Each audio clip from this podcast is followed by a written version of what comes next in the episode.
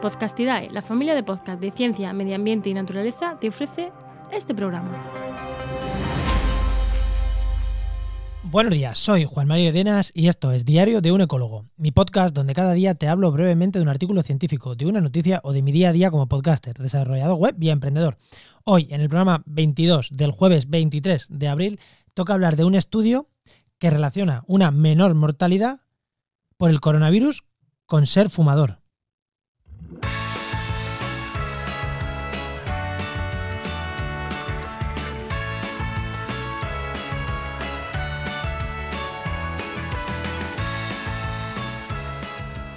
Habéis escuchado bien.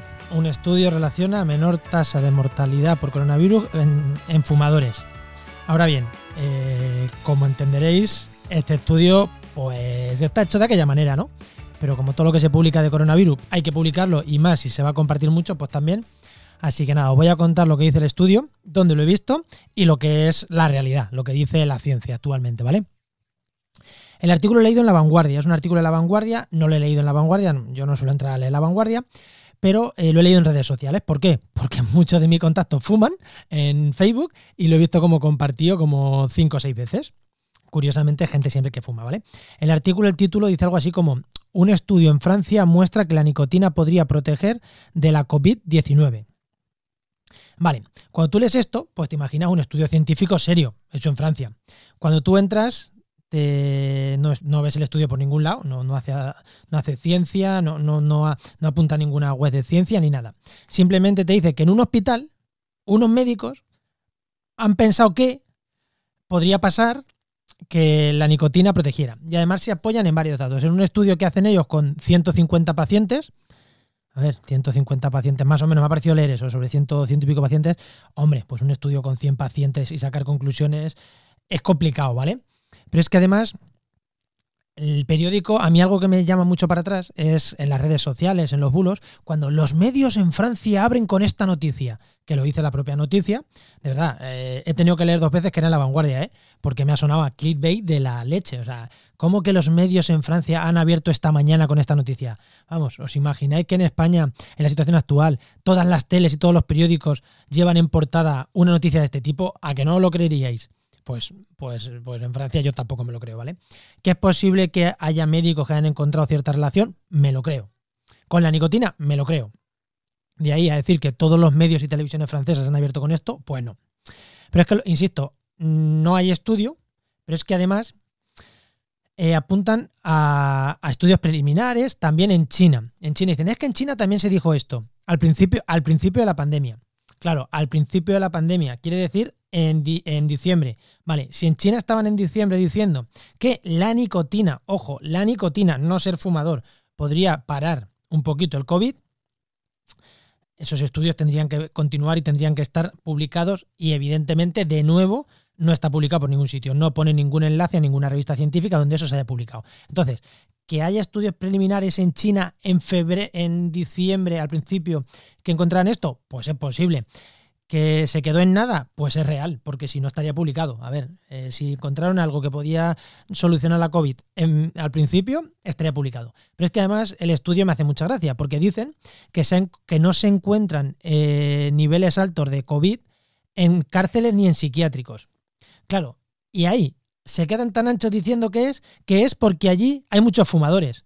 Claro, hombre, no, no, no tiene nada que ver que ni en cárceles ni en psiquiátricos sean entornos cerrados, controlados, donde es muy difícil entrar el virus porque están súper aislados. Y en caso de que entre el virus, pues tanto en las cárceles como en los psiquiátricos, los, las personas que están allí, por, por cualquier motivo, eh, los pueden meter en sus celdas o en sus habitaciones para controlarlos un tiempo decir, oye, hay COVID, vamos a proteger a la, a la población más sensible de COVID. O sea, que, en cárceles y en psiquiátricos la incidencia sea menor, a ver, mm, periodistas, amigos míos, eh, no hay que ser un lince para entender que igual no es porque sean fumadores, ¿vale? Y esto lo apunta al estudio y en la vanguardia lo recogen. Sí, como en cárceles y en psiquiátricos se fuma mucho y no hay mucho COVID, pues es porque fuman.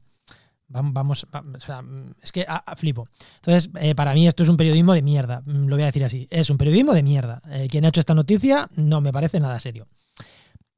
Porque es que además eh, está hablando de nicotina. No o sea, en el caso hipotético de que vieran algo y que empiecen a hacer pruebas, lo van a hacer con, con parches de nicotina. La nicotina puede parar, pero la nicotina, en el cuerpo tenemos receptores nicotínicos, es una molécula que puede ser natural en nuestro organismo, pero en ningún caso habla de fumadores, habla de nicotina. Y los fumadores eh, eh, lo comparten, pero es que además si se leen la noticia y ven lo de las cárceles, lo de los psiquiátricos, es que, mm, pues dices, sí, fumar es bueno. Claro, o sea, ahí en ningún caso. Luego sí es verdad que al final del artículo, al final, dicen, hombre, hay algo de miedo porque la gente puede empezar a fumar para protegerse del COVID. Entonces, eh, yo aquí quiero hacer, mm, o sea, si eso lo vas a decir, dilo al principio, no al final. No hagas un artículo clickbait que sepas que se va a compartir mucho contando una mentira. Porque, en serio, aunque los. O sea, contarlo. A ver, posiblemente la comunicación de estos eh, médicos en Francia la hayan hecho. Pero posiblemente haya llegado tan degradada actualmente que sea una mentira. Luego, más cosas. Eh, a ver, eso, la nicotina no es fumar. Esto es como cuando la gente defiende que hay que beber vino porque no sé qué polifenol te puede venir bien para no sé qué.